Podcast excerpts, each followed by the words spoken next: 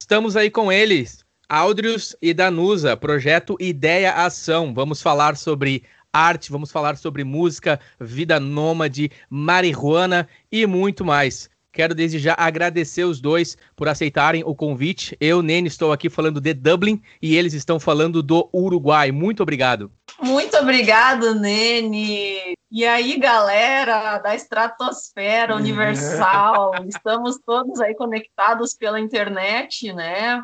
Cada um no seu cantinho, no seu país, ou cada um no seu coraçãozinho aí, sabe onde está. E uhum. Aldo e eu aqui muito felizes de estarmos conectados com o Nene no Nene Talk Podcast. Claro, aí. estamos aí falando aí direto do Uruguai. Estamos em La Sierra de las Ánimas, que é uma, um dos locais mais altos que tem aqui no Uruguai, que eles chamam de serra, mas não é muita serra, porque é 500 metros de altura para gente que no Rio Grande do Sul é acostumado com uhum. quase mil picos, já é, não é tanta serra mesmo. Mas é um lugar muito lindo, estamos falando direto aí, cerquita de, de da, da, das praias aqui, muito da hora. Que massa, deixa eu perguntar para vocês como é que tá o clima, o inverno tá chegando aí, como é que tá?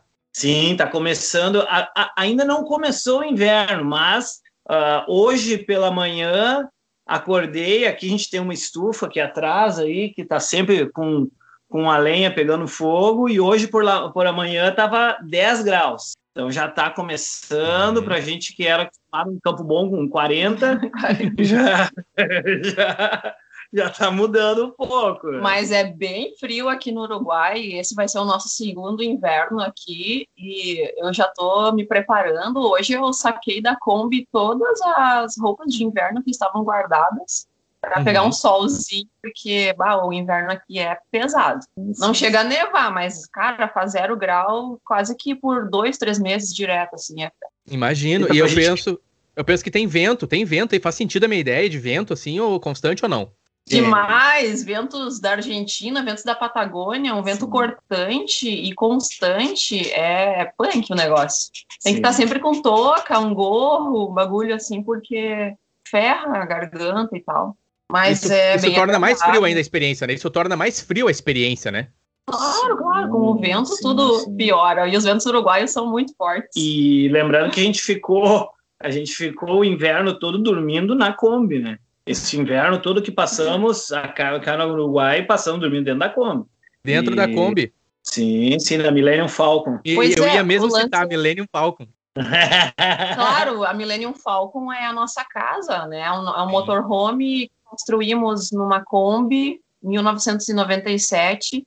Essa Kombi que já foi de outros viajantes também, um casal de viajantes, hum. e nos venderam, construímos móveis novos dentro dela e agora já vai fazer quase dois anos, um ano e, um ano e cinco Sim, meses. hoje, hoje está cumprindo um ano e quatro meses de Uruguai. Olha hoje, aí. Dia 20, 28 de, de abril, hoje, um ano e um ano e quatro meses de Uruguai. Entramos dia 28 de dezembro de, de, de 2019. Boa! E... Parabéns, um ano e... e quatro meses. Temos que comemorar. Pô, tô muito feliz, cara. Coincidência, estamos gravando esse episódio nesse dia então especial, abril, dia 28, um ano e quatro meses de Uruguai.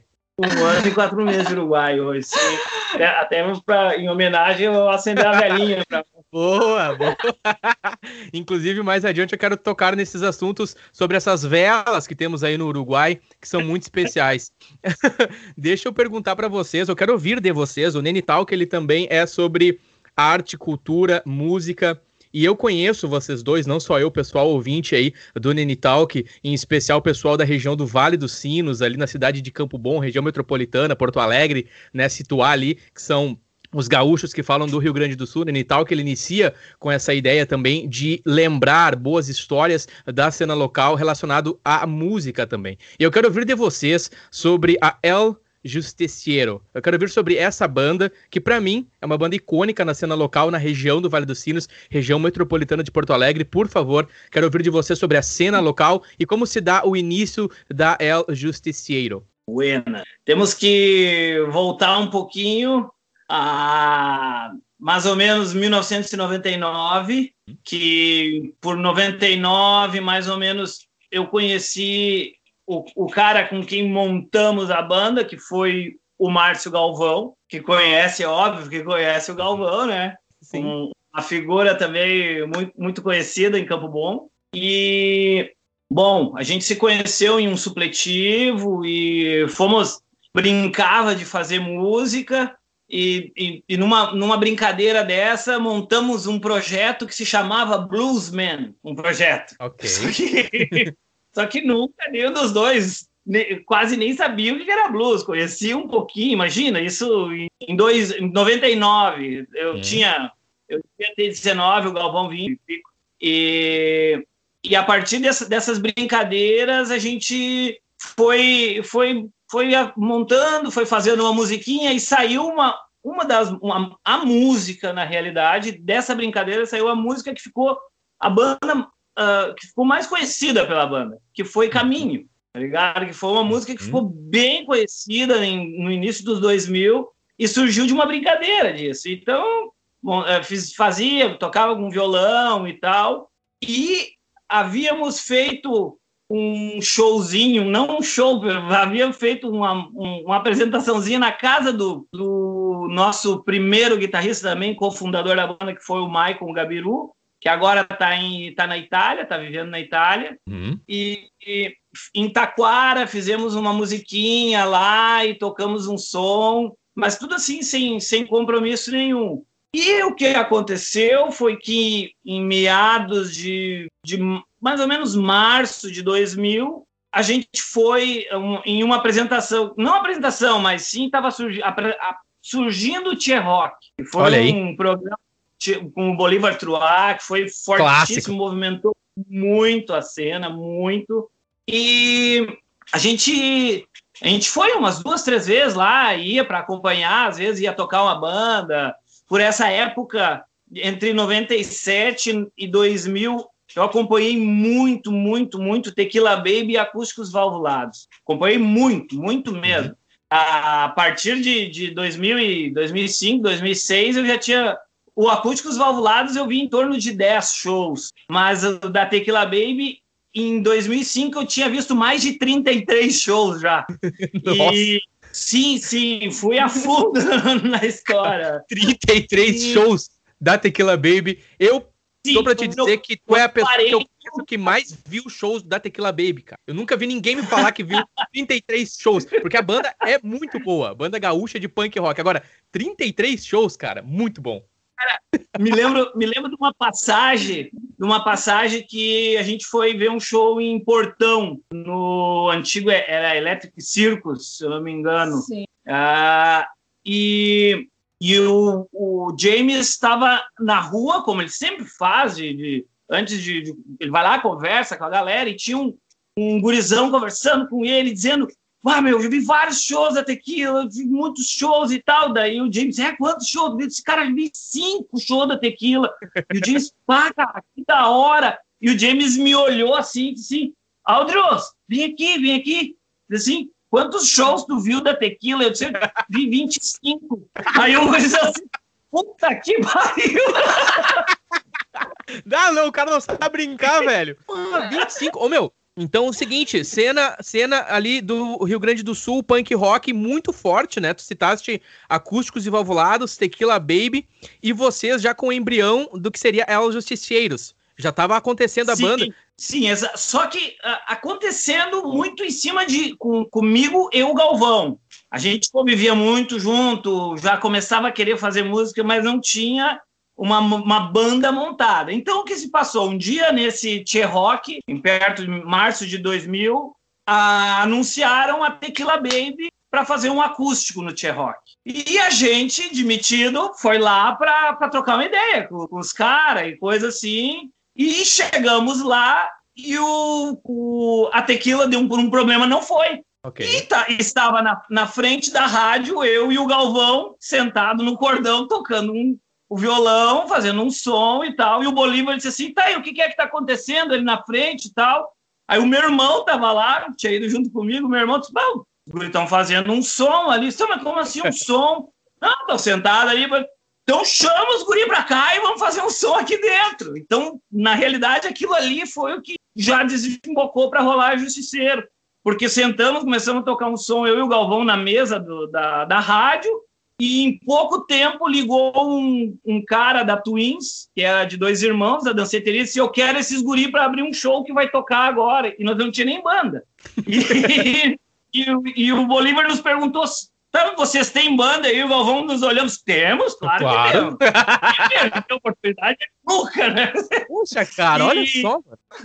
E a partir disso que a gente tentou, daí falamos com, com o Chimia para fazer a bateria, e daí o, o, o Gabiru também, e fizemos o primeiro showzinho, foi na Twins, em Dois Irmãos, uma abertura para para Cúria, uma abertura para Cúria, sim, do Sandrinho. Sandrinho. Sim, Sandrinho Seixas, claro. E des, depois já um show grande de abertura da Tequila Baby, que eles conseguiram também pra gente, tipo, uh, nosso segundo show, 5 mil pessoas, né, cara? Daí, Nossa. tipo, uau!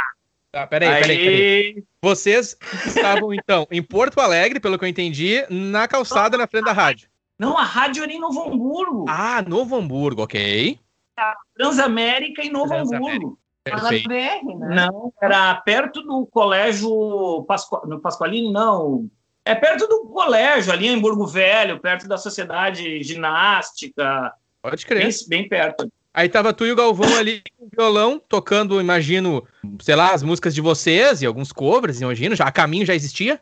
Cara, é. muito pouco, muito, muito pouco, mas já tinha o um embrião de Caminho, já, já existia. E o El Justiciero surge quando a ideia? Cara, vamos colocar o nome El Justiciero.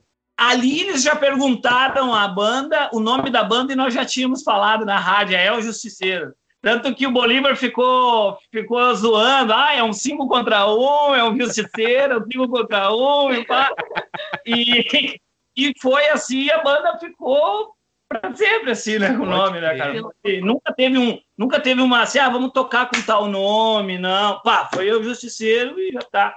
Incrível ah, a história. Antes a banda já tem o nome já havia umas músicas. E já tinha show agendado. Sim, tipo, é, mas... Eu tô aqui tentando é, conceber isso porque é muito, sei lá, cara. Eu não quero entrar em misticismo aqui, mas é destino, cara. Porque vocês estavam lá, aconteceu da Tequila Baby não é, se apresentar por algum motivo, e vocês estavam lá tocando violão, ou seja, atitude, fazendo, acontecendo, acompanhando a banda. Você, o recordista aí, deve estar no Guinness, 25, mais de 33 shows da Tequila Baby na carreira até o momento.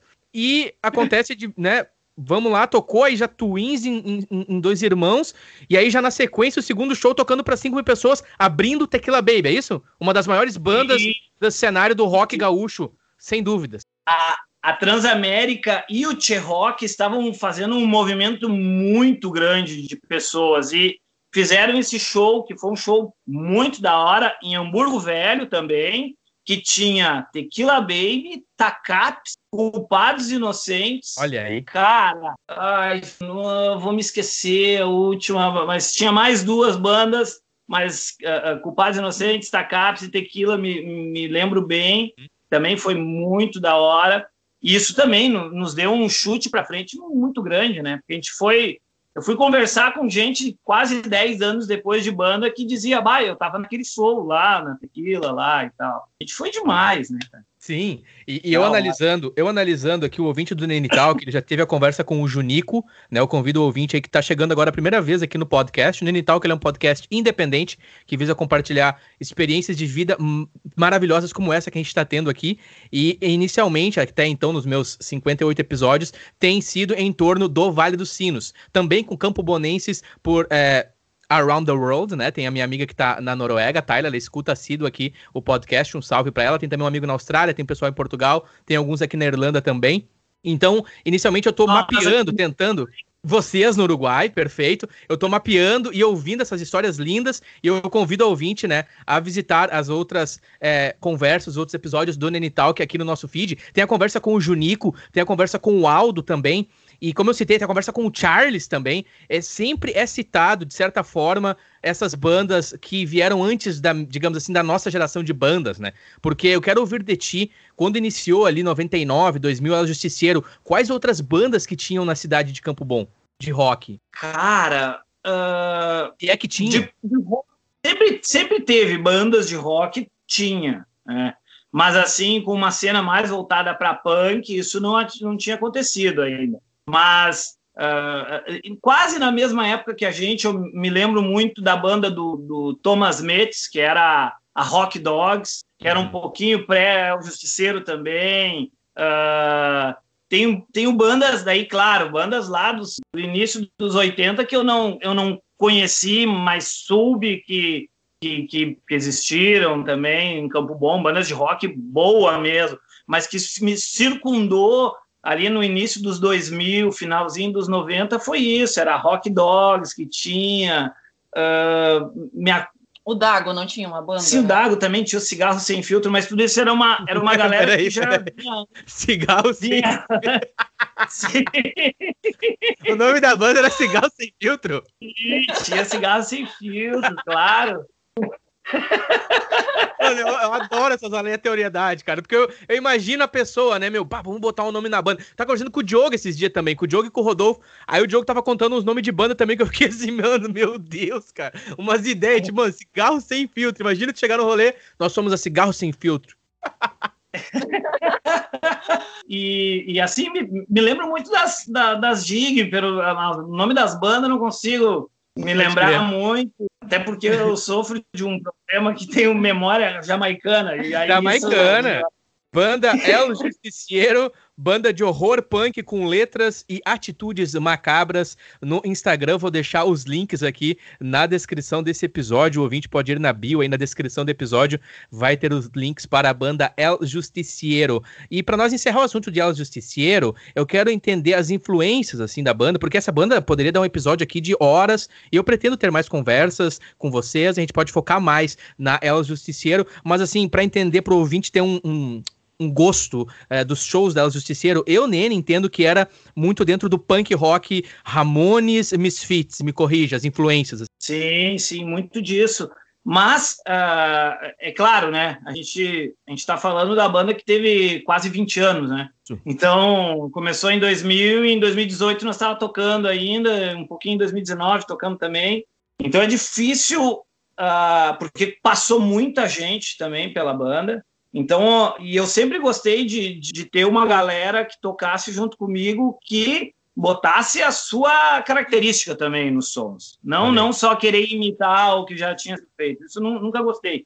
E, e deixar assim muito, muito claro que uh, quando a gente montou a banda, o Galvão escrevia os sons, o Galvão pegava uma, uma folha, escrevia a letra, se sentava na, pegava a guitarra, me mostrava, olha só essa música aqui, tá, da, da, da, da, pegava o baixo, tocava o baixo, sentava na bateria e tocava a bateria, ó, tava entregava pronta a música, uhum. sabe? Com o estilo dele, que eu achava muito da hora, muito da hora. E daí chegou, e isso me deixava muito cômodo, porque eu não precisava Uh, não é que eu não precisava fazer nada na, na banda além de, de, cantar, mas as coisas que ele fazia eram muito boas, que para mim, no, na minha visão, eram insuperáveis. As uhum. harmonias que fazia, e um cara que não tinha estudado música profundamente, assim, sabe? E montava umas harmonias, vá para cantar assim, cantar, sabe? Então,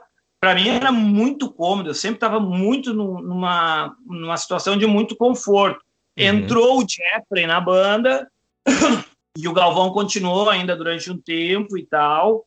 Aí, o momento que o Galvão sai da banda foi um momento que foi marcante também dentro da banda, porque acabamos aí sim incorporando com a vinda do Jeffrey e, e, eu e o Jeffrey tivemos que fazer mais as músicas, assumimos uhum. a bronca, então vamos fazer então, porque foi um baque muito grande. Eu, tu, tipo, o louco fazia uma, uma, o Galvão, no caso, fazia as músicas que eu gostaria de fazer e não conseguia fazer, saca? Sim. E aí aquilo na minha frente, para mim, era perfeito. Uhum. Até que chega um momento que, pá, cara sai e então cai para eu e o Jeffrey começar a desenvolver isso. A gente deixou a banda parada, não me lembro, um tempo, e começamos a desenvolver sons e tal. Então aí sim eu, eu, eu vejo que a banda pegou mais uma cara de mais influência Misfits também, uhum. dentro mais para a pergunta. Ramones sempre teve, né? Sempre teve. Mas a gente sempre também teve muita influência de rock, né, cara? Não necessariamente só o punk rock, ou algo mais pesado, mas o rock, anos 70, aquela loucura de, de improviso, a gente sempre gostou. E com a entrada do Jeffrey, que a gente teve que a gente assumir isso, a gente abrangeu mais isso, tentou uh, uh, trazer mais essas influências para dentro da banda. Uhum. É, então, e o, o, Aldo depois ficou 11 anos como uhum. parceria. Uhum. E comigo foi, tipo, a, a, foi a maior parceria que eu tive de escrever e tocar, foi com o Jeff. Então, isso foi muito louco, porque sai o Galvão, que era a, o pilar principal, porque uhum. a gente gostava muito. Eu, eu, eu me lembro de nessa desse show de abertura que a gente foi fazer da, da Tequila, a gente tinha uma música em andamento que era minha professora. E aí, conversando, conversando com a Raquel, a Raquel da Tequila, uh, ela perguntando assim, tá aí, vocês têm música própria? Aí a gente, sim, a gente tem uma música, tá, então tem que tocar. E daí a gente, ah, isso aqui não tá muito pronto, não tá pronto, tem que... não interessa, tem que tocar, olha a oportunidade que vocês têm, tem que tocar. E aquilo começou uhum. a martelar na minha cabeça. Então a gente ia muito com música própria, tá ligado? Então, Boa.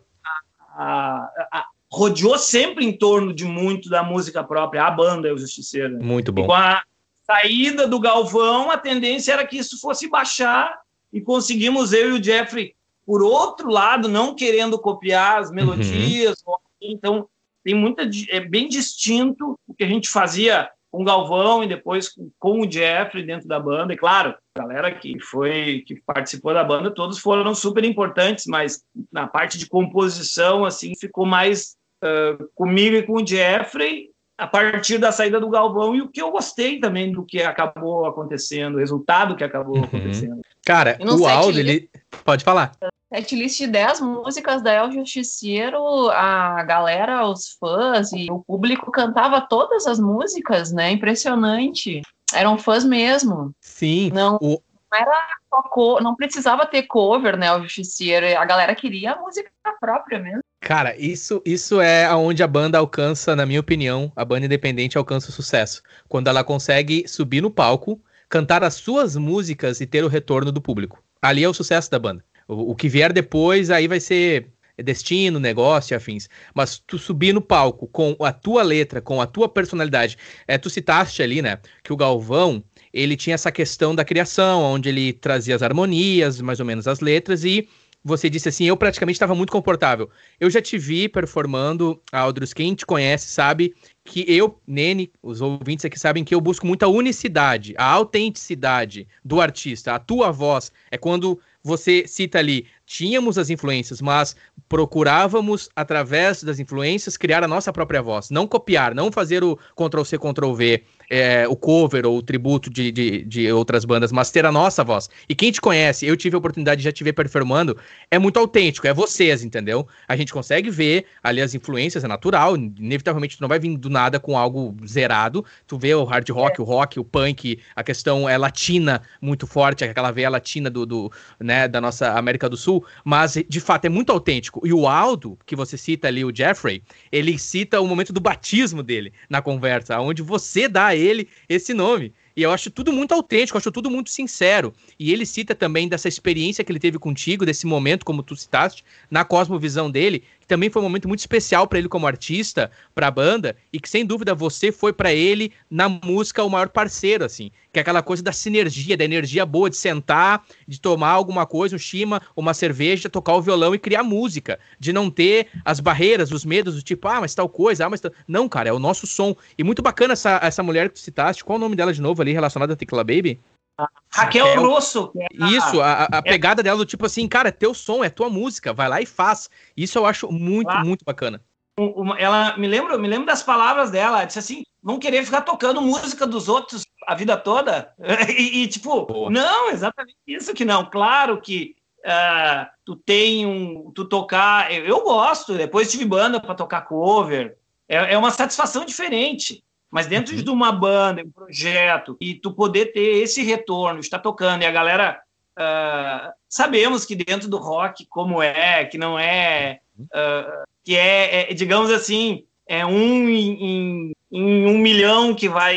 Que vai loteria, loteria. Vai, exato, sabe? Então, nunca pensamos nisso, pensamos sempre na música, em fazer um troço que a gente estava gostando. Né? Se fosse vocês, Olha, né, de verdade, isso é nós, né? Claro, claro. E por isso que eu sempre, sempre tentava ter o máximo de quem estivesse tocando com a gente, que também desse o seu. Não que, que tentasse copiar o riff que tinha sido o outro cara que fez. Não, faz da, da sua maneira, bota o seu feeling. Sabe o que você falar? Não, eu acho que é o justiceiro, não, não, mesmo não tendo lucro é, financeiro, chegou lá. Chegou lá sim, uhum. porque marcou uma série de pessoas que que guardam aí no coração as músicas e sentem saudades dos shows, assim como eu, e eu tenho certeza que muita da galera aí, o Nene também.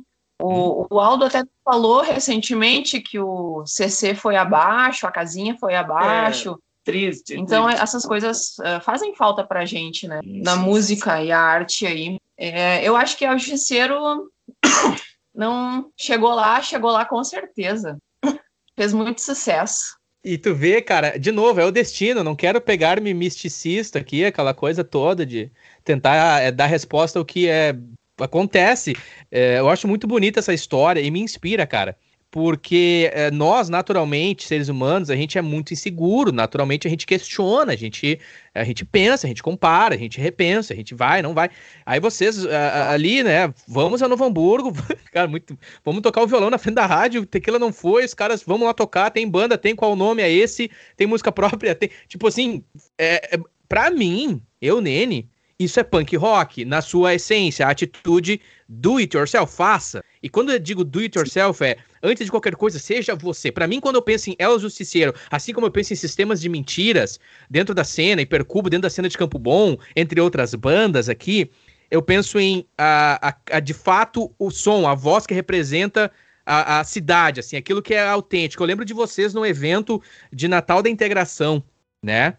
Um evento de Natal da Integração. De todas as bandas, vocês foram a não comercial. De todas as bandas, a El Justiceiro era. Eu lembro que na sonzeira, na afinação, na performance de vocês. Eu lembro que eu toquei numa outra banda, a gente tava num. Quando eu digo comercial, é o trend, é o mainstream, é aquilo que tá bombando nas rádios da época, enfim.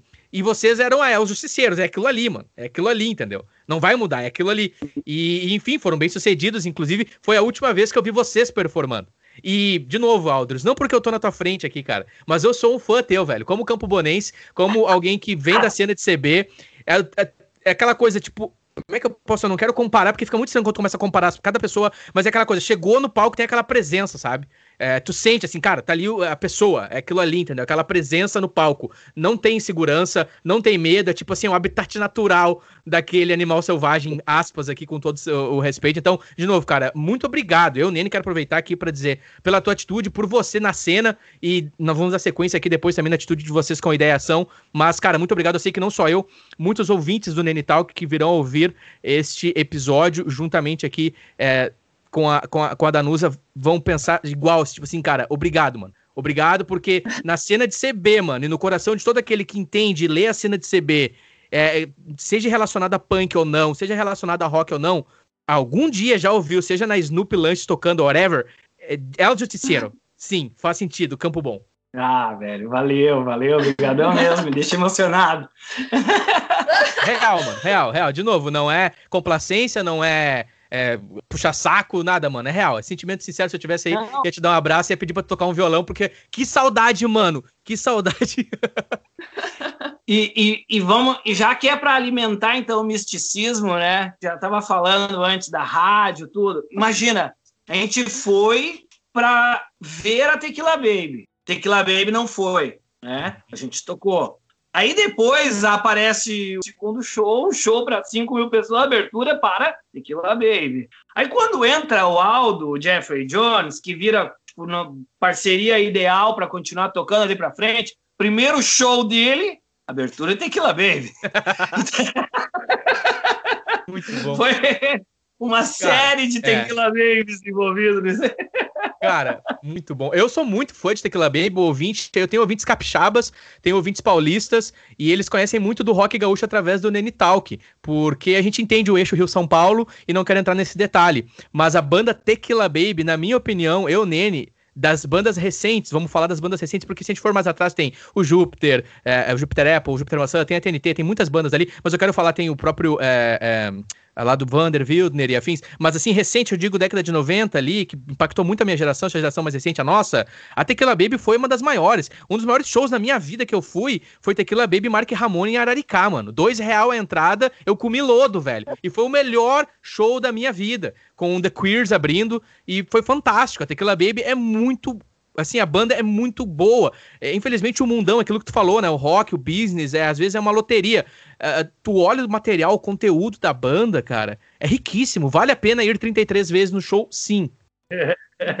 Valeu. E a história e, dele e se confunde com a de vocês, né? Muito bom. e lembra, só para te, te lembrar uma coisa, nesse show de, do Mark em Araricá, Araricá eu consegui uma camisa dos Três Patetas autografado por ele, pelo Mark Ramone. Tenho ela em casa até hoje, lá em Campo Bom. Lá. Pela lenda viva do punk rock. Cara, muito bom. Cara, cara, aquele show. Eu sou de Araricá, só um adendo aqui. Os ouvintes de Araricá também, eles vão lembrar comigo. Eu tenho uma conversa com o Natan, entre outros que moram em Araricá. Aquele show ele simplesmente marcou a história da cidade, por quê?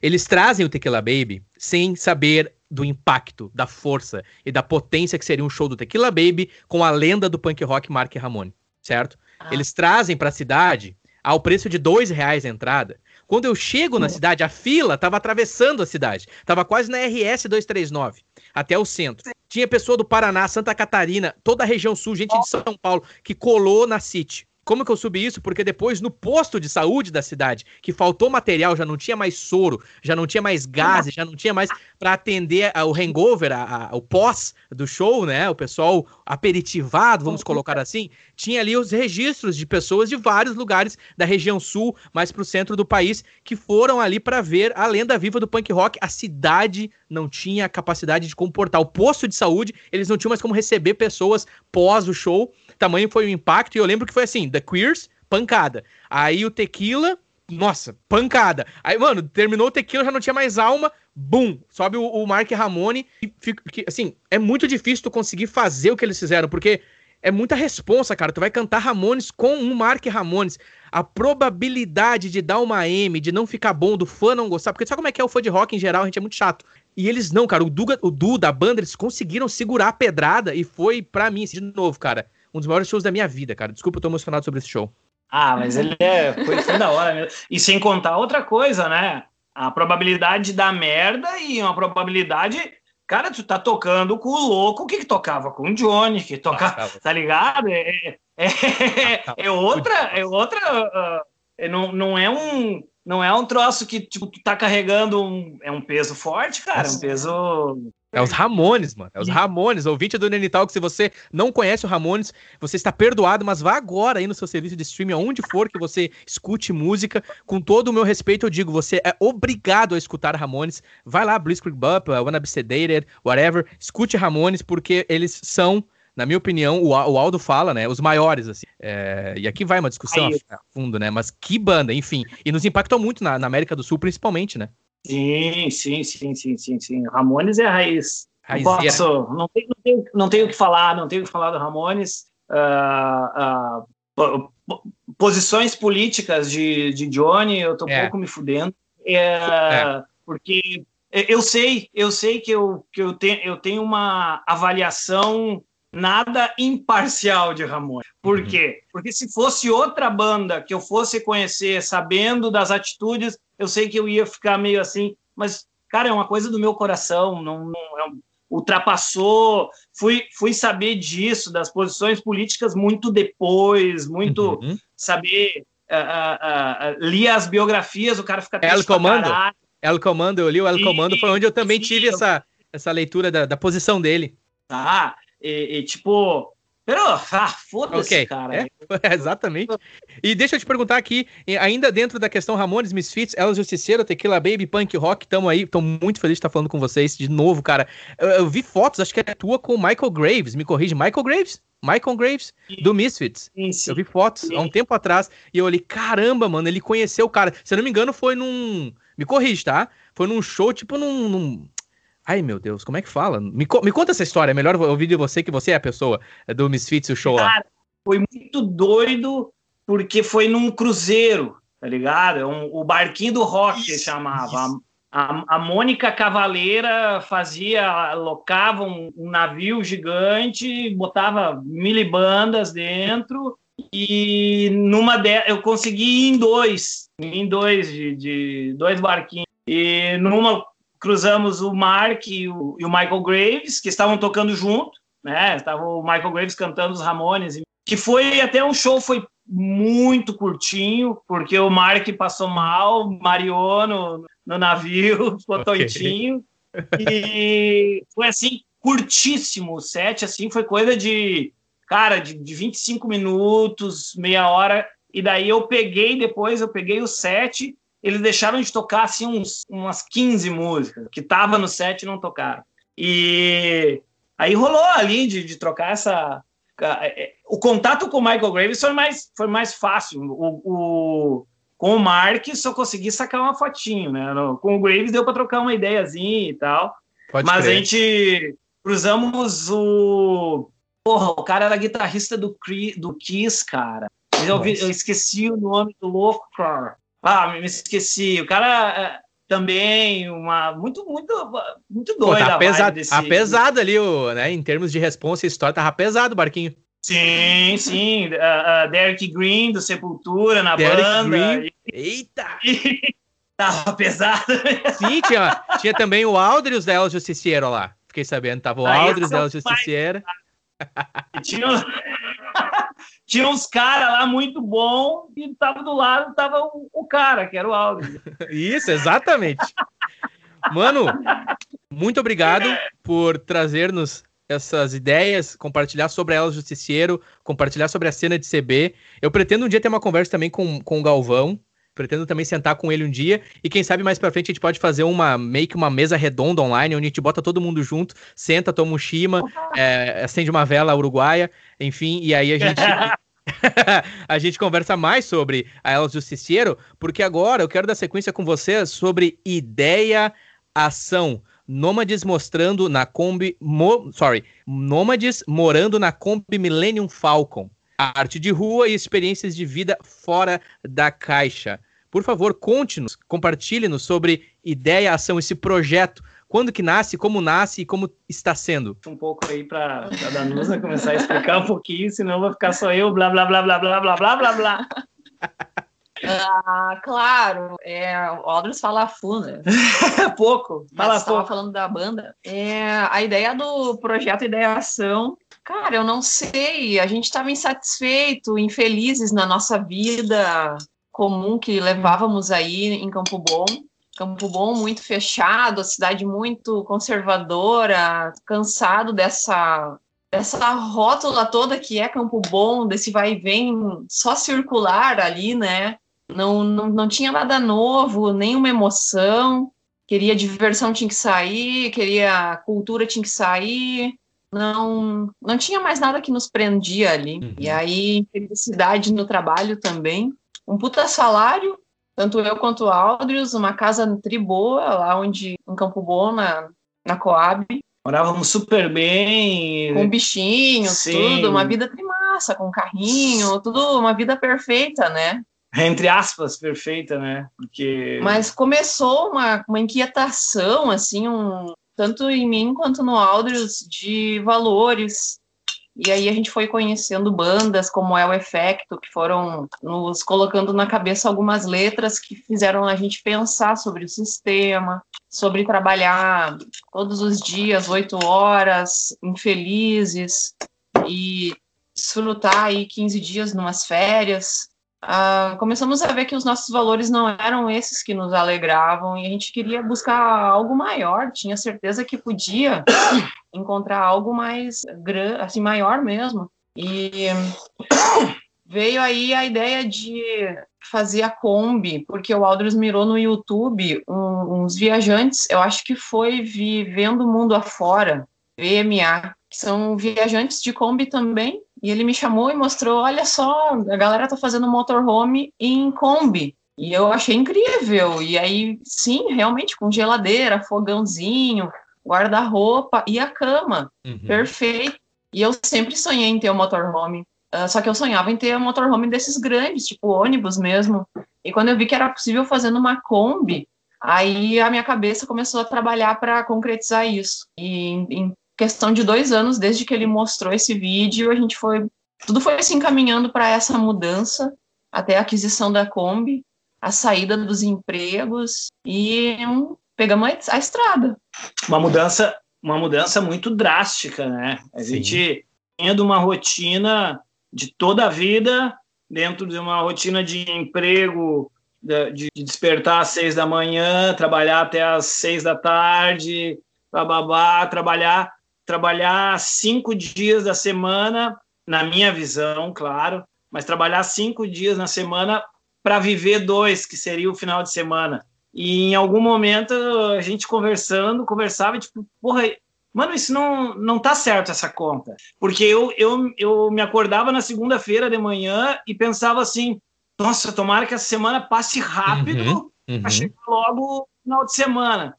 Daí eu fui vendo, tipo, porra, essa conta não bate, porque eu quero que cinco dias passem mais rápido para eu viver dois. Não, não, não tá, não é, não bate. Essa conta não bate. Isso faz a gente despertar alguns bichinhos que te vão fazendo tu, tu questionar, pra... né? Exatamente, questionar, questionar, questionar. Em algumas poucas viagens que eu fiz também fora do estado do Rio Grande do Sul, eu senti muita energia e senti que eu gostava de viajar. Então, tipo, eu fui para São Paulo, passei um dia a trabalho e voltei já transformada. Então, isso também me ajudou a ver que eu queria o mundo, eu queria viajar.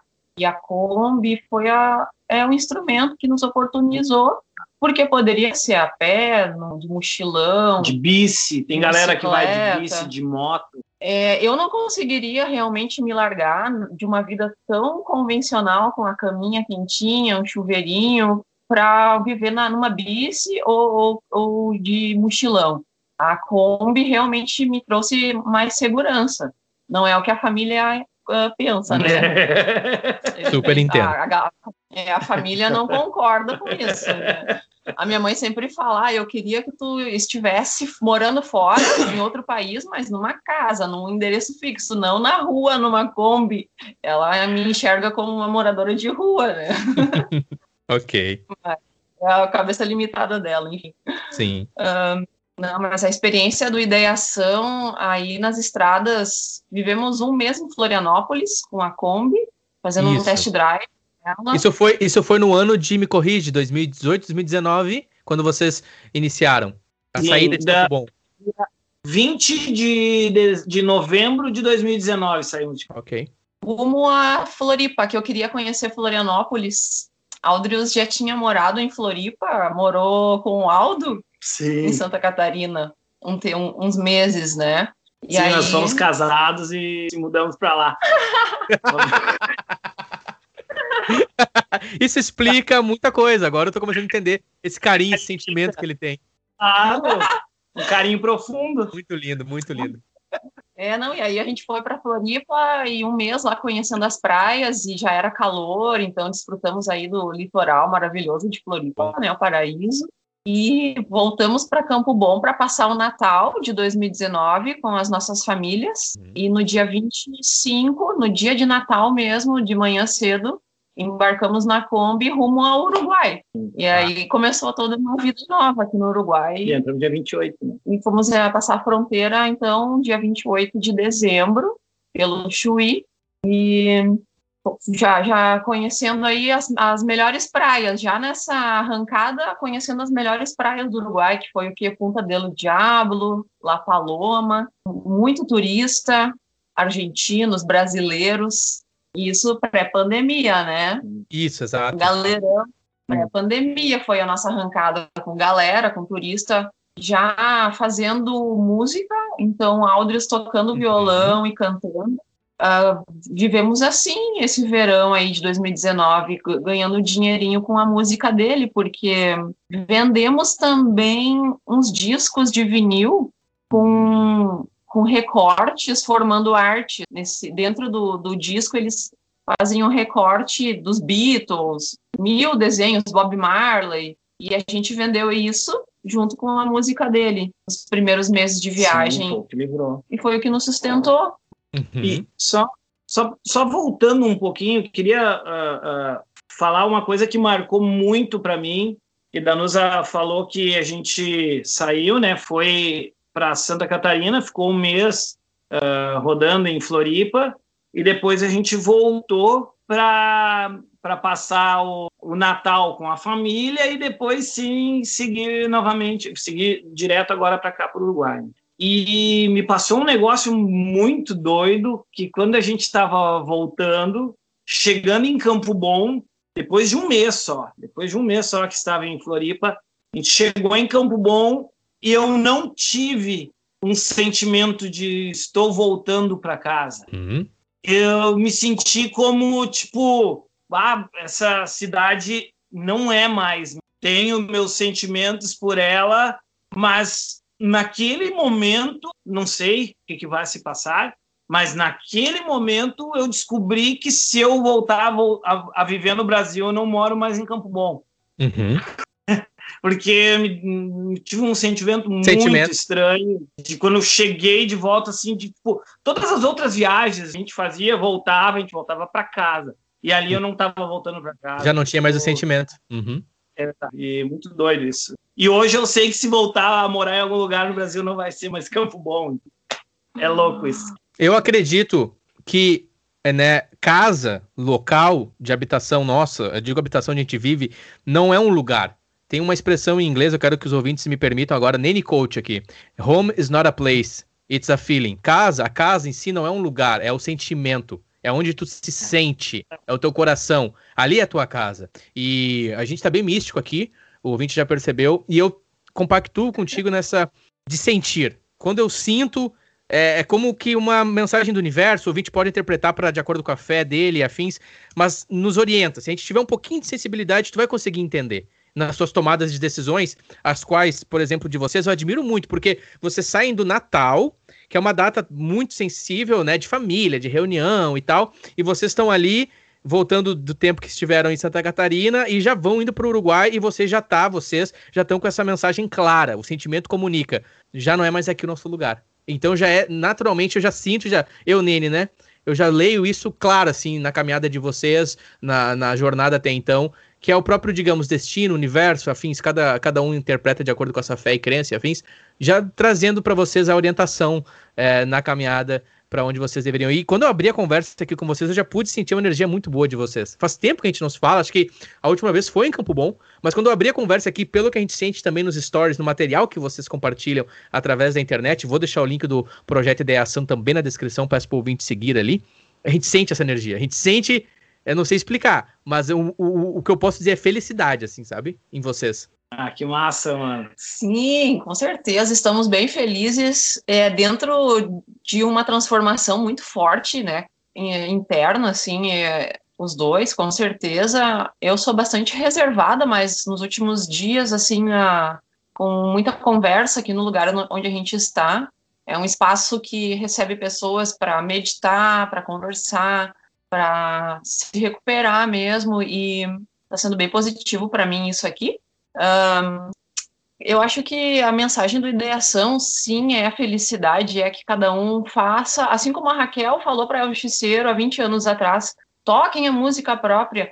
A gente quer passar a mensagem é, façam o que é. vocês têm vontade, se é abrir um bar, se é sair a viajar, se é ficar na sua cidade, qualquer coisa que está no seu coração aí pedindo, Ótimo. Tem que realizar, tem que buscar, porque senão vai morrendo, aí a estrelinha vai morrendo e tu vai ficando cada vez mais infeliz, tem que sair, Verdade. sair percorrendo.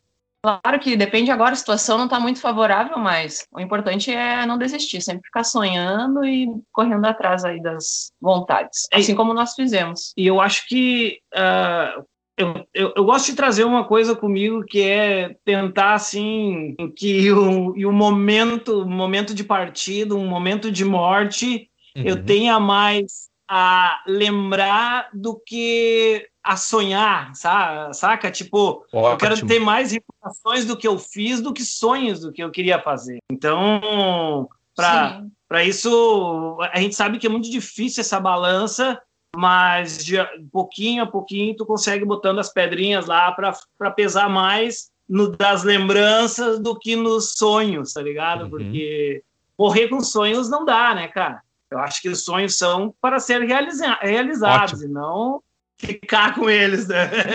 Perfeito. O próprio nome, né? Projeto, ok. É você vai idealizar e você tem que agir. Você tem que agir, a atitude. Não é, não é simplesmente, oh, nossa, eu vi a conversa do Nene lá com o projeto Ideação, o Aldris e a Danusa, bato muito louca, mas eu vou pedir demissão, já vou sair. Não, calma, tem um projeto, tem, tem aquela questão do sentimento, tem a questão de estar em contato com as pessoas que você ama, família, porque não é virar as costas, não é isso. É simplesmente segue a jornada, mas mantém. Eu, eu acredito que vocês seguem, é, de certa forma, conectados com família, afins, a própria internet tem para nos facilitar isso, mas é, é projetar, colocar no papel, pensar bem é, entender todos os poréns, é, ter a ideia, né, que você já tem, já vinha, como você falou, dois anos anterior, a banda, a música, questões pessoais, foi para São Paulo e aí mostrou o vídeo da questão da Kombi, é possível, vamos fazer, quando vê, bum, aconteceu, projetou e teve a atitude, e aí só vai colher os frutos, né, perfeito. Claro, não é uma tarefa fácil, não, né? Não, e não, não, é fácil para a gente é, atualmente também, porque bate muita saudade da família, dos amigos,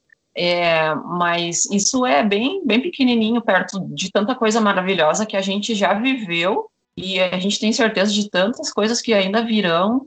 Sim. Uh, é isso, né? Sim, muito, porque esse sentimento que eu te falei, que começou com aquela bolinha dizendo, bah, acho que aqui não vai dar mais, uhum. não vai ser mais a minha casa, e depois, quanto mais tempo foi passando, isso foi aumentando com a, as coisas que fomos passando aqui, foram dizendo sim, exatamente, não é mais mesmo. Então, é, tipo, vai te dando um, exato, vai te dando um suporte que a gente não imaginava que ia ter também, quando, uhum. de saída, mas que, sabe, não sei, não sei como falar isso, mas parece que nos indica que estamos no caminho certo. Uhum. Uhum. Muitas vezes nos perguntam qual é o plano, daí eu digo do quê? Não, qual o plano? Vão para onde? Agora, não sei, os próximos meses vamos ficar aqui. Ah, mas e daqui um ano? Digo, cara, do jeito que tá as coisas, como é que a gente vai fazer planos para daqui um ano, mano? Perfeito. Não dá, não uhum. tem como. A gente, inicialmente, a gente ia ficar de seis meses a um ano aqui no Uruguai, depois ia ir para Argentina e seguir, tentar seguir a, a Chile, mas não, não tem como. Uhum, então, uhum que, que, estamos por aqui, vamos ficar bem tranquilinho tá por aqui. Está sendo ótimo estar no Uruguai agora, esse tempo todo, para além da marihuana, né? eu, já, eu já vou entrar nesse assunto com vocês. claro, claro. Além disso, porque a gente está aprendendo espanhol aqui, tranquilos, ah, aprendendo espanhol numa cultura que é extremamente similar à cultura gaúcha, né, aí do Rio Grande sim. do Sul, porque a galera que toma mate, come churrasco, então os campos, os bois, é tudo muito igual ao sul aí. É, aí no, a, tu tá indo, né, tu tá na Irlanda, né? Não é aí no sul. Mas ao nosso Rio Grande. Sim. Então, essa, essa parada aqui está nos ensinando muitas coisas, inclusive o idioma, para que quando seguirmos aí para outros uhum. países, aí chegar até a Colômbia, tentar chegar até, até o Peru, já estejamos mais mais fiéis ao idioma. O Aldrius já é bem bem desenvolvido na fala, a galera até comenta, bah, o Aldrius fala muito bem, eu não, eu não falo tanto.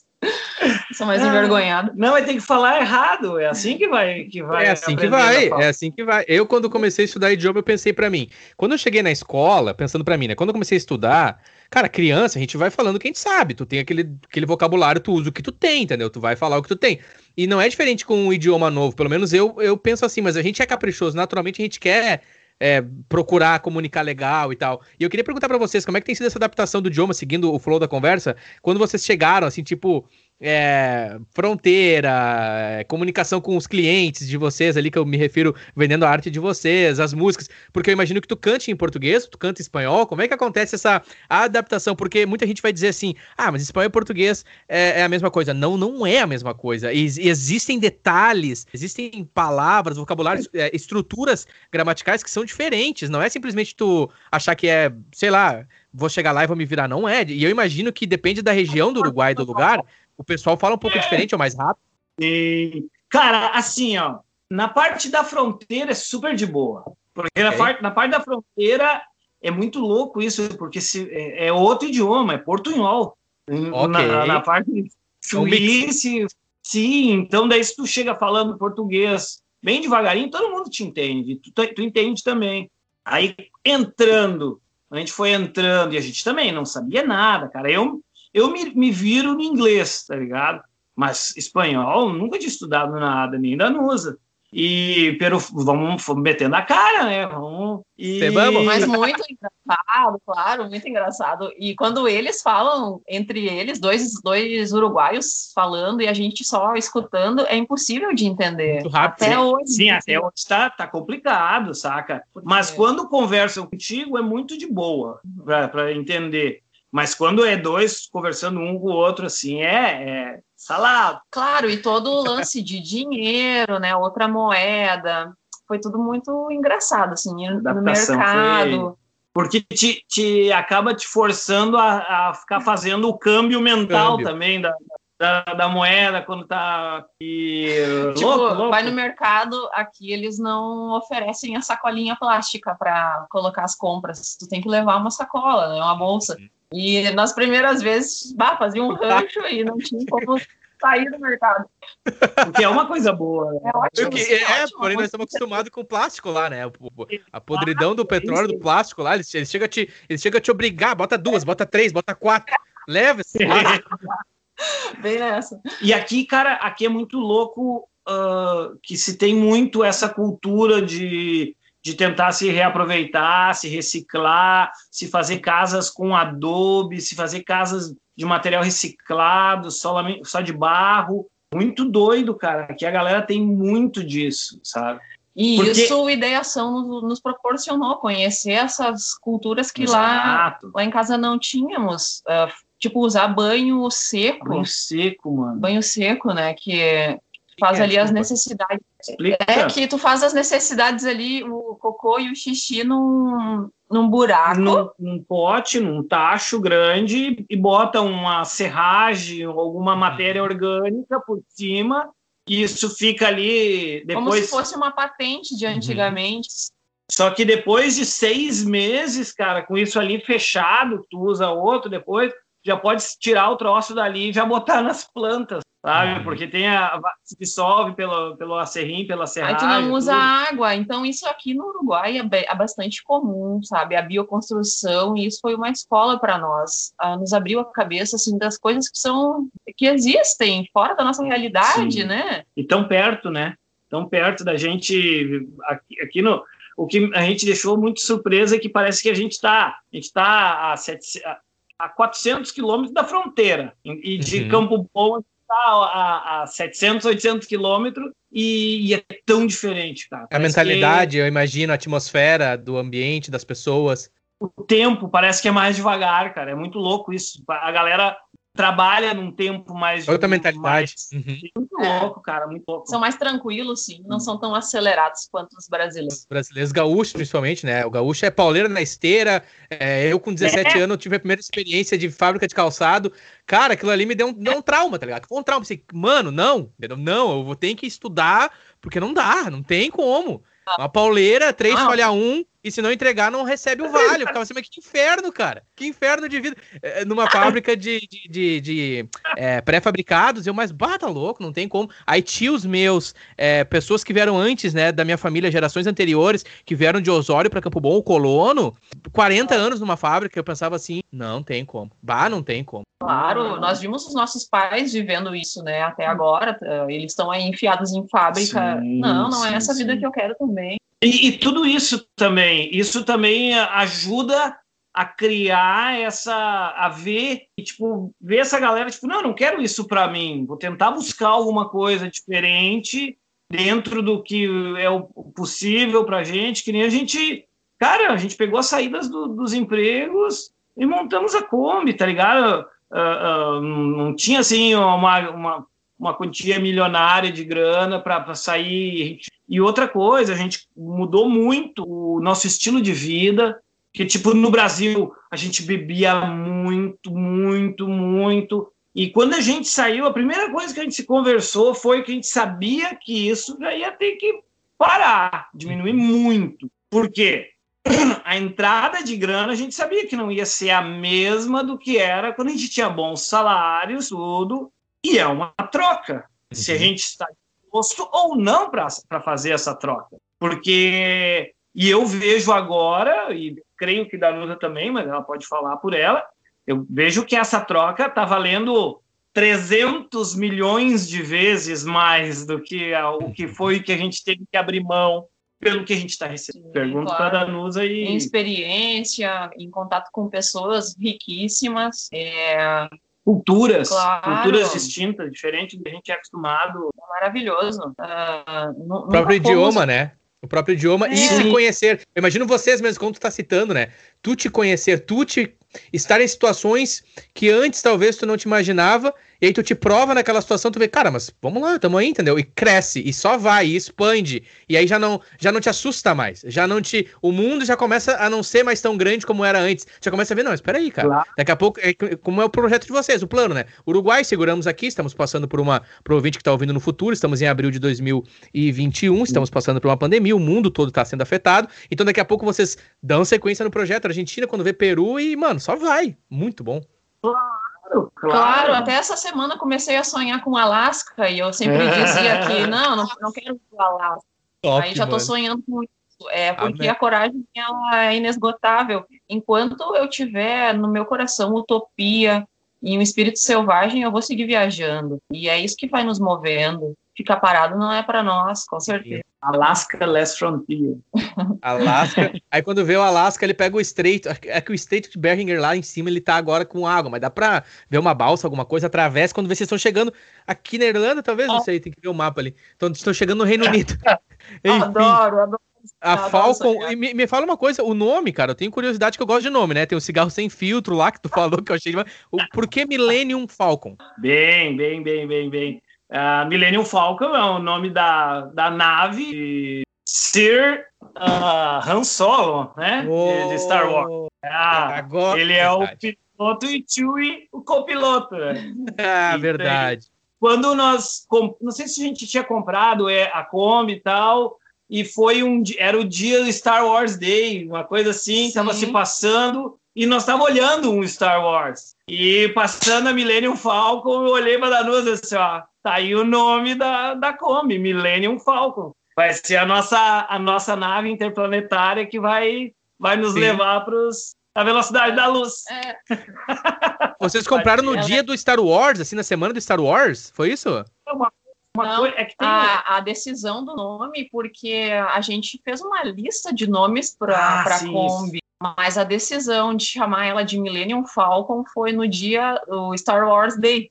Que eu não que lembro é o, acho que é março, é. dia 4, May the 4 que em inglês é May the 4 no caso May the 4 be with you. A, May, é, a força esteja com você, maio, dia 4, May the 4 Aí, eu tô olhando aqui no calendário, já na próxima semana, May the 4 Olha aí, ó, já tá. Por aí. É, e sim, porque ela é uma nave velhinha, né? A nossa Kombi velha, mas é uma nave espacial muito forte, muito potente.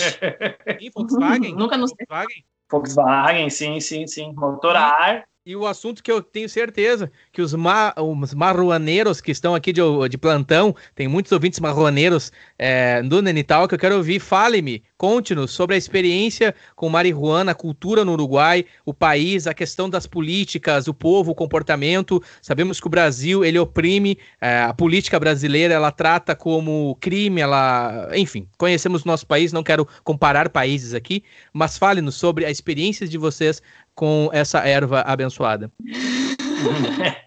Bom, a, da minha parte, falando primeiramente o que que eu, eu me dá muita muita tristeza eu estar uh, vivendo tudo que eu estou vivendo aqui, sabendo que aonde que o, que o Brasil poderia estar uhum. se tivesse críticas. Isso, isso me entristece muito, mas uh, olhando de outra forma, dá para se ter esperança também do que vai, do que, que vem pela frente. Uh, aqui no Uruguai a, a política é liberado o consumo, o, o como chama o recreativo, recreativo é, é liberado. Qualquer cidadão pode pode portar até 40 gramas, se não me engano, de, de, de flores.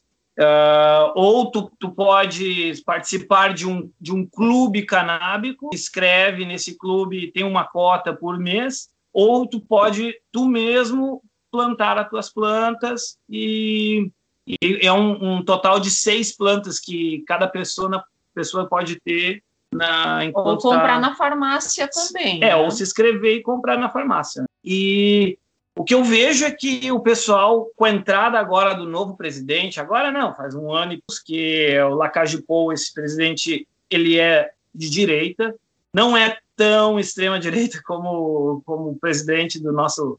Querido Brasil. Pô, eu não vou citar o nome dele. Não é digno. É. Obrigado.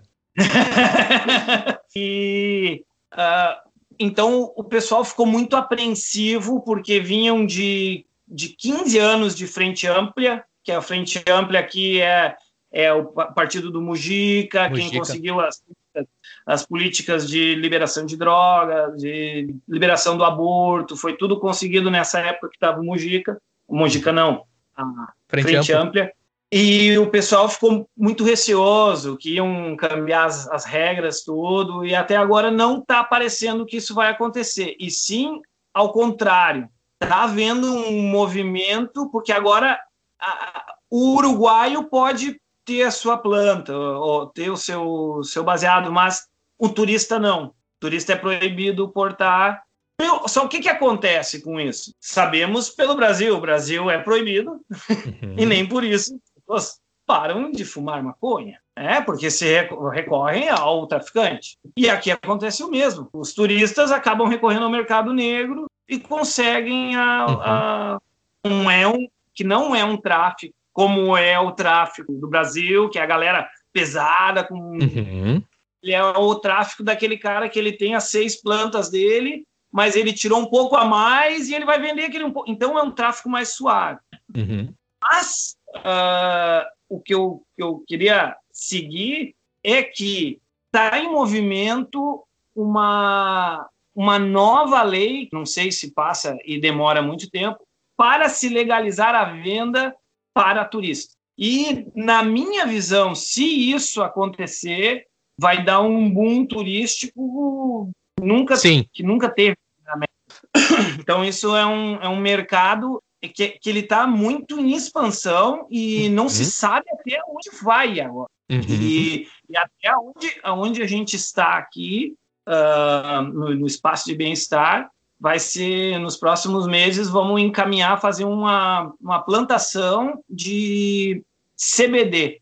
Ok. Não, é a planta sem nada de THC, somente o CBD para sacar o óleo e uhum. exportar o óleo. Então estão vendo papelada, estão vendo uhum. e nesse local de questão a gente vai fazer esse a gente vai, vai mais essa experiência que a gente vai poder ter aqui inócuo mesmo dentro do, muito convivendo, bom. vendo se, se passa, o que, que passa com a planta, tudo Sim, isso. É, é incrível, porque os primeiros dias caminhando em La Pedreira, que é uma praia bem badalada aqui do Uruguai, com muitos jovens e restaurantes na, na, na rua, assim, restaurantes na mesinhas nas calçadas, bem, bem cult.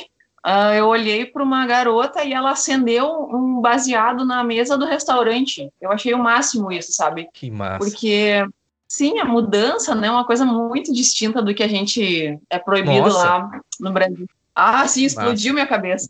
Assim, assim como a, assim como a primeira vez quando estávamos fumando e passou a polícia. Estávamos fumando na rua e a primeira vez, isso logo nos primeiros dias que estávamos em Punta del Diablo, estávamos fumando e passou a polícia, e quando passou a polícia, se escondemos, assim, uhum. baixamos. Ih, ih, ih, vai tomar atraque.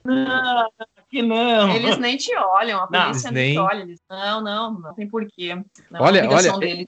eu tenho uma criança dentro de mim, a infância, ela é uma infância onde a maconha, ela é demonizada, ela é, é amaldiçoada. Por isso que eu fiz questão de dizer essa bendita erva, porque, de novo, eu não quero soar clichê aqui. A gente, o ser humano, nos consideramos tão inteligentes, evoluídos na nossa tecnologia, evoluídos no nosso saber matemático e afins. E, infelizmente, criamos regras, vamos falar criamos porque a gente coloca junto na sociedade, estúpidas, na minha opinião. E, de novo, cara, o Uruguai é ali do lado do Rio Grande do Sul. A mentalidade que a gente tem gaúcho é tipo assim, é proibido, é, digamos, por falar dos meus pais e familiares, assim. Meu pai, se eu falar pro meu pai que eu fumei maconha, ele vai ficar muito triste. Assim, vai muito. Se eu falar pro meu pai que eu virei, que eu virei uma garrafa de Jack Daniels, ele não vai falar nada. A garrafa de Jack Daniels, a garrafa de Jack Daniels vai ferrar com o meu organismo muito mais do que um cigarro de maconha. Mas muito mais. É, é entre outras coisas, o próprio chocolate. A minha maior luta, a minha maior droga. Eu já provei algumas drogas recreativas e afins, estive em Amsterdã.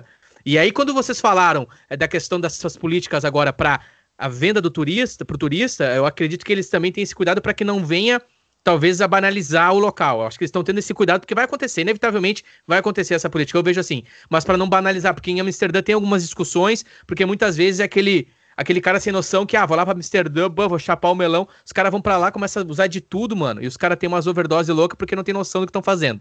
Aí, por causa dessas pessoas, por causa dessas pessoas que acham que estão na Disney, que acham que, ah, não sei o que, vamos estourar o melão, aí tem que ter esse, esse cuidado, entendeu? Mas eu aqui, quando Sim. cheguei, cara, aqui também tem CBD, consumi um tempo para dormir, questão de dormir, eu comprei o óleo, pode comprar também tranquilo.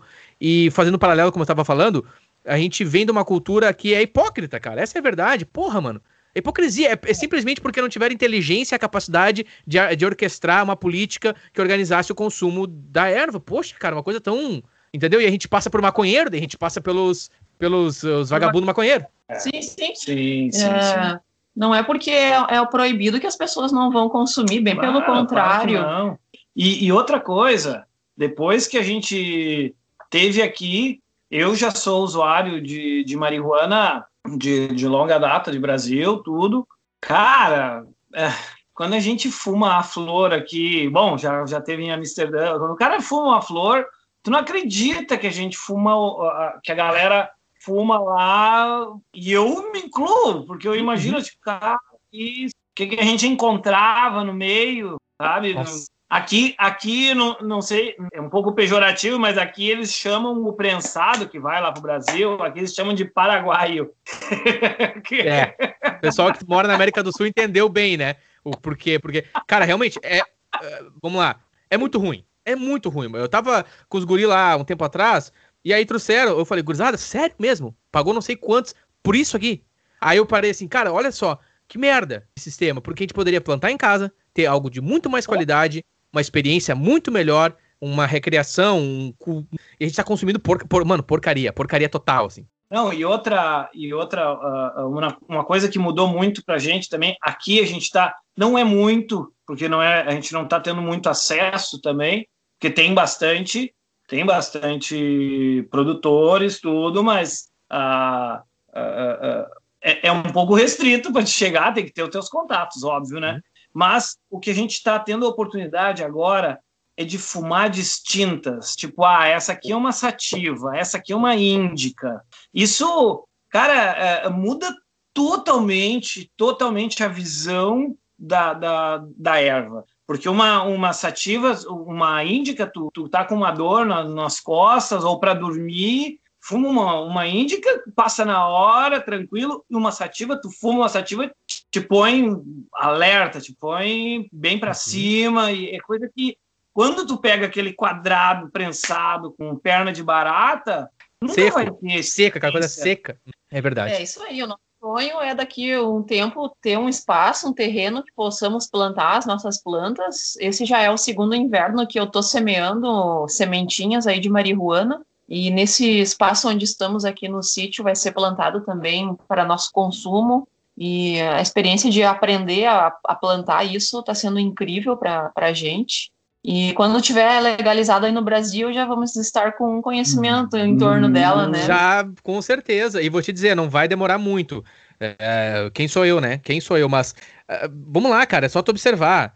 É, a gente tem que se guiar muito pela, pela economia mundial dos Estados Unidos. Os caras já estão. Eu, eu, vejo assim, a maioria dos, dos, caras que acompanham, atletas de UFC, por exemplo, MMA, os caras estão botando grana nas empresas porque é, é, tá acontecendo. Tá acontecendo. É uma questão de tempo. Os estados já estão. É, é só organizar a papelada, entendeu? A burocracia já tá acontecendo. Naturalmente, aqui na Europa também. É uma coisa que não tem mais essa, assim, de tipo. Aqui eles dizem que não pode, mas, mano, na verdade, é só tu não ser um, de novo, um, um, babaca que vai querer sair por aí fazendo M e achando que tá na Disneylândia. É aquele tipo de cara que ah. faz pra tirar foto, é aquele tipo de cara que, entendeu? Ah. Estrelinha que quer bagunçar. Mas no geral. E é Cara, tu não vê. Não é assim porque é liberado que tu vai ver maconheirada doidado fumando não, nos lugares. Os cara, é. é. A galera tem a ideia que é, né? Nossa, é, não, é o apocalipse. É apocalipse, irmão. Pra uns é apocalipse. Mas o engraçado é que não, não imaginam que, como a bebida alcoólica é liberada Mas... e não anda todo mundo bêbado caindo nas não, ruas, todos, exatamente. todos bêbados. Todo mundo bebendo toda hora, exatamente. E o álcool, para mim, é muito mais difícil de lidar, o álcool. Eu tenho uma tendência ao alcoolismo, então para mim, ficar sem o álcool, aqui eu me policio bastante, ainda mais nessa situação agora, com os Jack Daniels aí, tudo, porque é bom, eu gosto do, do gosto, do sabor. O álcool, o alcoolismo. Só que tem que cuidar. Com a maconha, não, cara, não tem problema. Fumo, fumo, fumo ali. O problema aqui é que é muito caro para mim. As minhas, as minhas fontes aqui, cara, é muito caro porque vem, as últimas que eu tava pegando vinha da Romênia, e aí era muito caro, entendeu? Uma qualidade boa, mas muito caro para pagar em euros, tipo 50 euros, 20 é, gramas, é muito caro. Aí, de vez em quando, tu tá ali com teus amigos, tu, ah, meu, faz um tempinho que eu não dou um tapa aí, vamos compartilhar. Mas para mim o álcool, só pegando um paralelo, o álcool é mais difícil. É, é hipocrisia, cara, é hipocrisia, entendeu? Os caras batendo na. Não faz sentido. Enfim, acho que o ouvinte do Nene Talk também já é a mente um pouco mais, digamos, aberta, expandida e com certeza tá aprendendo e, afim, sendo inspirado pela história aqui da Danusa do Aldros, pelos exemplos e atitude, projeto, ideia e ação. E enfim, gostaria de encaminhar aqui para o desfecho, também não quero é, cansar muito o ouvinte, a gente costuma ter uns episódios de uma hora, uma hora e meia. Para mim está sendo riquíssima essa conversa. Eu quero ter mais conversas com vocês, quero ter mais contatos com vocês. E, enfim, falamos sobre música, falamos sobre Campo Bom, falamos sobre os sentimentos de vocês, a influência, né, do Aldros, da El Justiciero na cena local. Aquilo ali, aquilo ali ninguém apaga, aquilo ali está ali. De vez em quando eu tô conversando com alguém aqui, quando fala assunto de música, cena local. Se tu for nos episódios do Denny Talk, tiver cena local CB, vai ser falado da, da El Justiciero, das Sistemas de Mentiras, dessas bandas que são digamos assim, foram carros-chefes que pavimentaram um caminho, entendeu? É, isso, é, isso é fato, cara. Isso aí, enfim. E falamos sobre o Uruguai, falamos sobre essa transição de vocês, a experiência pessoal de cada um de vocês. Agora, ultimamente, sobre a erva abençoada. Por favor, fique à vontade, microfone aberto aqui para recados e afins, para a gente complementar esse episódio. Ah, eu agradeço, Nene, o convite pelo projeto Ideação e tu comunica bem pra caralho. Sempre, Obrigado. sempre esse guri aí bem à frente das ideias. A gente está bem contente de ter participado de um podcast, o nosso primeiro participação aí. E desejar que a galera que está te escutando, os nossos amigos aí do Sul e do Brasil, é, se fortaleçam, escutem as suas vozes internas, realizem seus sonhos, não, não cansem de sonhar, vamos correr atrás aí de tudo que possa lhe fazer feliz deixar para trás o que tá ali, não está lhe fazendo bem.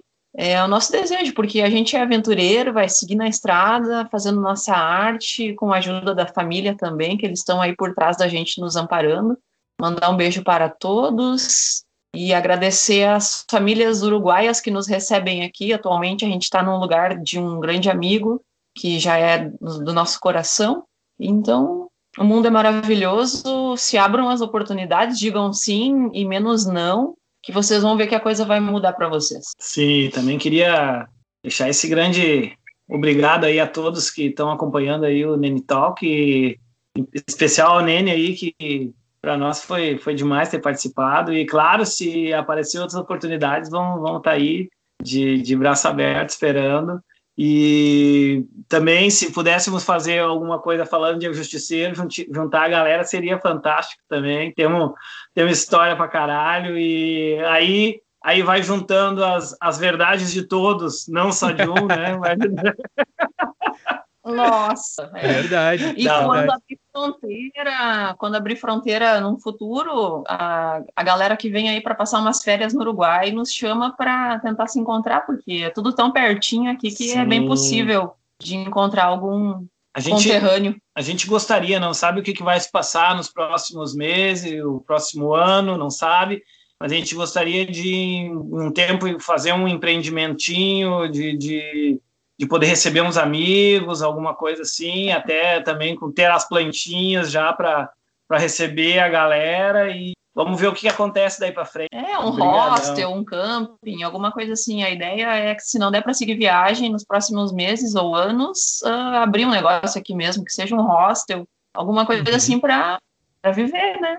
Perfeito, perfeito, lindo demais. Ah, de novo, a energia de vocês, a beleza de vocês. Muito obrigado, Danusa, Aldrius. E eu não estive no Uruguai, eu pretendo ir para o Uruguai e sem dúvidas vou contatar vocês e tentar encontrá-los para a gente curtir um momento abençoado juntos e celebrar a vida. Claro.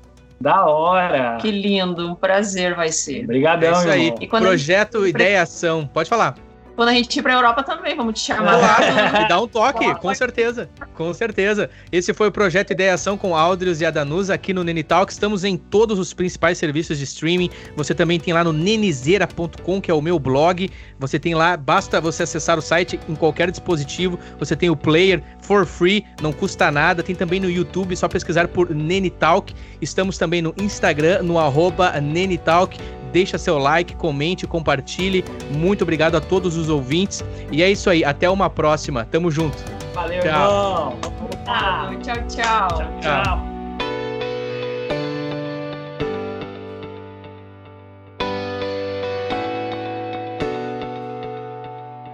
Obrigado por escutar este episódio.